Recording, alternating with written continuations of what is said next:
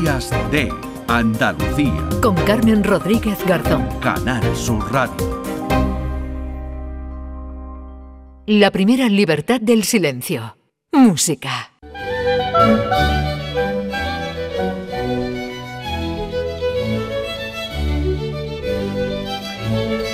A esta hora, como siempre, para cerrar el programa del sábado, damos la bienvenida a nuestro querido José Manuel Gil de Galvez. Maestro, ¿qué tal? Muy buenos días. Buenos días, Carmen. Me alegro siempre de saludarte, de escucharte, porque siempre vienes acompañado de buena música. Y antes que hablábamos, ¿verdad?, con, con Primi del, del olvido injusto, ¿no?, de, Martín Alonso Pinzón. Y, y, nosotros de eso sabemos mucho todos los sábados, ¿verdad?, de, de, de los olvidos injustos de grandes compositores andaluces, pero que no solo recuperamos porque sí queremos ponerlos en valor y, sobre todo subrayar la importancia de, del trabajo y de la obra ¿no? que dejaron.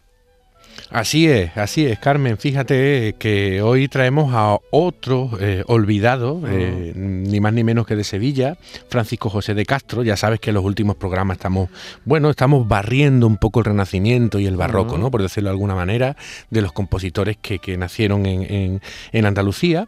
Bueno, y estamos ante un grande, pero eh, escucha esto que está sonando para que lo, para que, para que nos situemos. Eso es.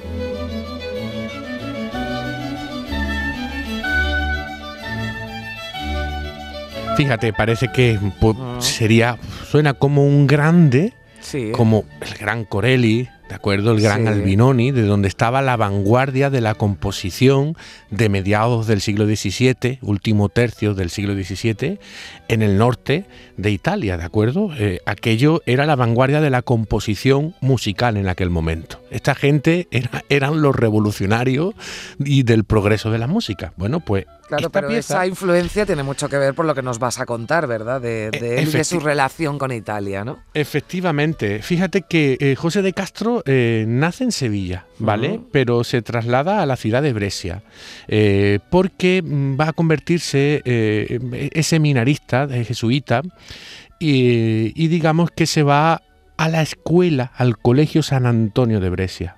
Allí lo conocen como el españolo. ¿vale? Él le encantaba que le llamaran de esa manera.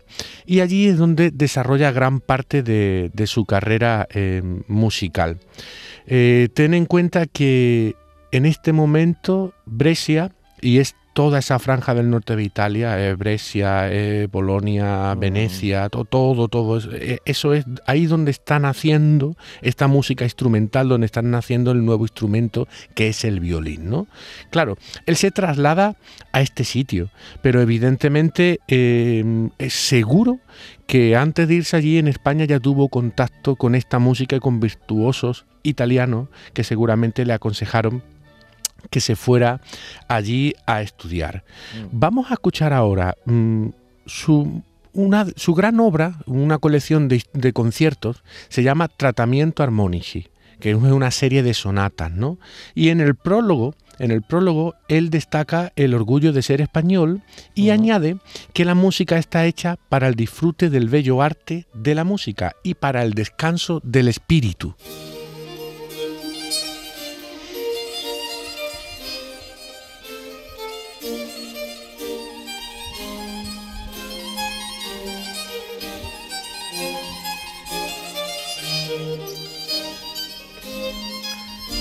Qué razón tiene siempre el maestro, ¿verdad? Porque esta música nos hace descansar. Sí. Eh, calmar al espíritu, ¿verdad? A esta hora de la, de la mañana, siempre los sábados. Maravilloso momento que, que, pasamos recordando y qué interesante, ¿no? Todo lo que, lo que nos estás contando. Claro, hoy traigo a este compositor porque quiero mm. que los oyentes sitúen a un señor de Sevilla que está haciendo mm. lo mismo que los mejores de ese momento en el norte de Italia. Esa es la clave, ¿de acuerdo? De Francisco José de Castro, la clave principal. A él se le llega a llamar durante un tiempo el Corelli español, porque Corelli en este momento era el más grande compositor de toda Europa. Se conocía su música y entonces, bueno, se le pone ese sobrenombre. Eh, como he dicho antes, él estudia en Brescia con Alghisi, que era un gran profesor, eh, pero básicamente más que a la música allí llega para traducir a los místicos españoles al italiano y al latín, como jesuita, ¿no? Pero claro, ya sabes que eh, esta congregación era siempre muy avanzada y mm. entonces se permitía que, bueno, se dedicaran a esta composición y, a esta revolución, porque tenemos que tener en cuenta que en muchos sitios todavía se consideraba que la música tenía que ser para acompañar el canto. ¿De acuerdo?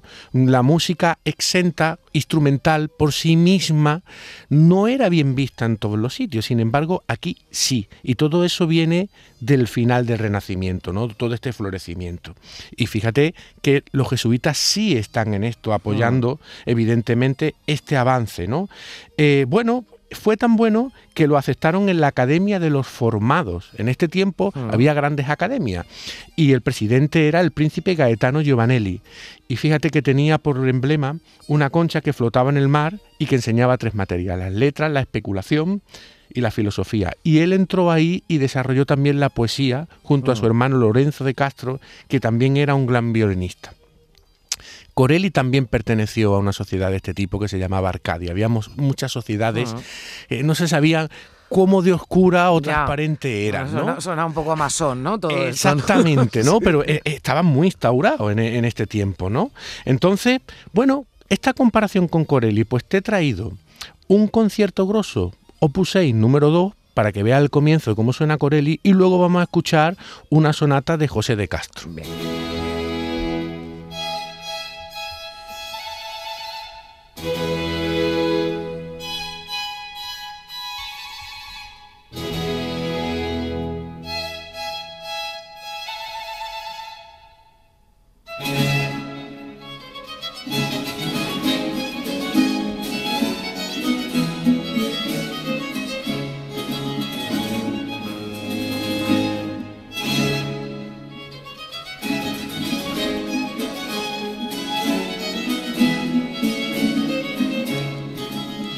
Esto es Corelli, ¿no? No, el primero que has escuchado es Corelli. Eso es. Esto es Corelli. Este. Y ahora este José de Castro.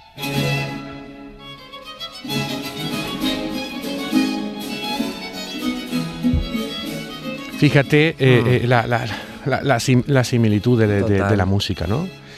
Bueno, eh, no solo se parece a la música de Corelli, también eh, se parece, desde mi punto de vista, muchísimo a la música de Albinoni, que era un veneciano también de tiempos de Vivaldi buenísimo, y también a la música de Torelli. ¿Por qué? Porque José de Castro se traslada a Bolonia a trabajar. Y en Bolonia, en este momento, en la Basílica de San Petronio, está la orquesta más importante que hay en el norte de Italia, compuesta por 35 músicos que dirigía Mauricio Casati. Allí, eh, evidentemente, eh, se empapa de, bueno, de lo más avanzado y más revolucionario de la composición y de la ejecución musical de aquel momento, logra que le editen eh, su, colección de sonatas, la primera colección de sonatas en el año 1695, ni más ni menos. Y bueno, también se observa evidentemente esta similitud con el con el trabajo, los trabajos que hace Torelli.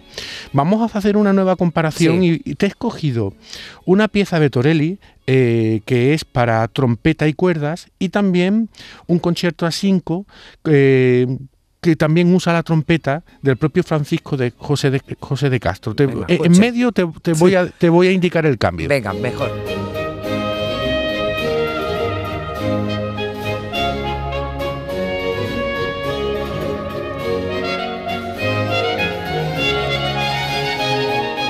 Y ahora José de Castro.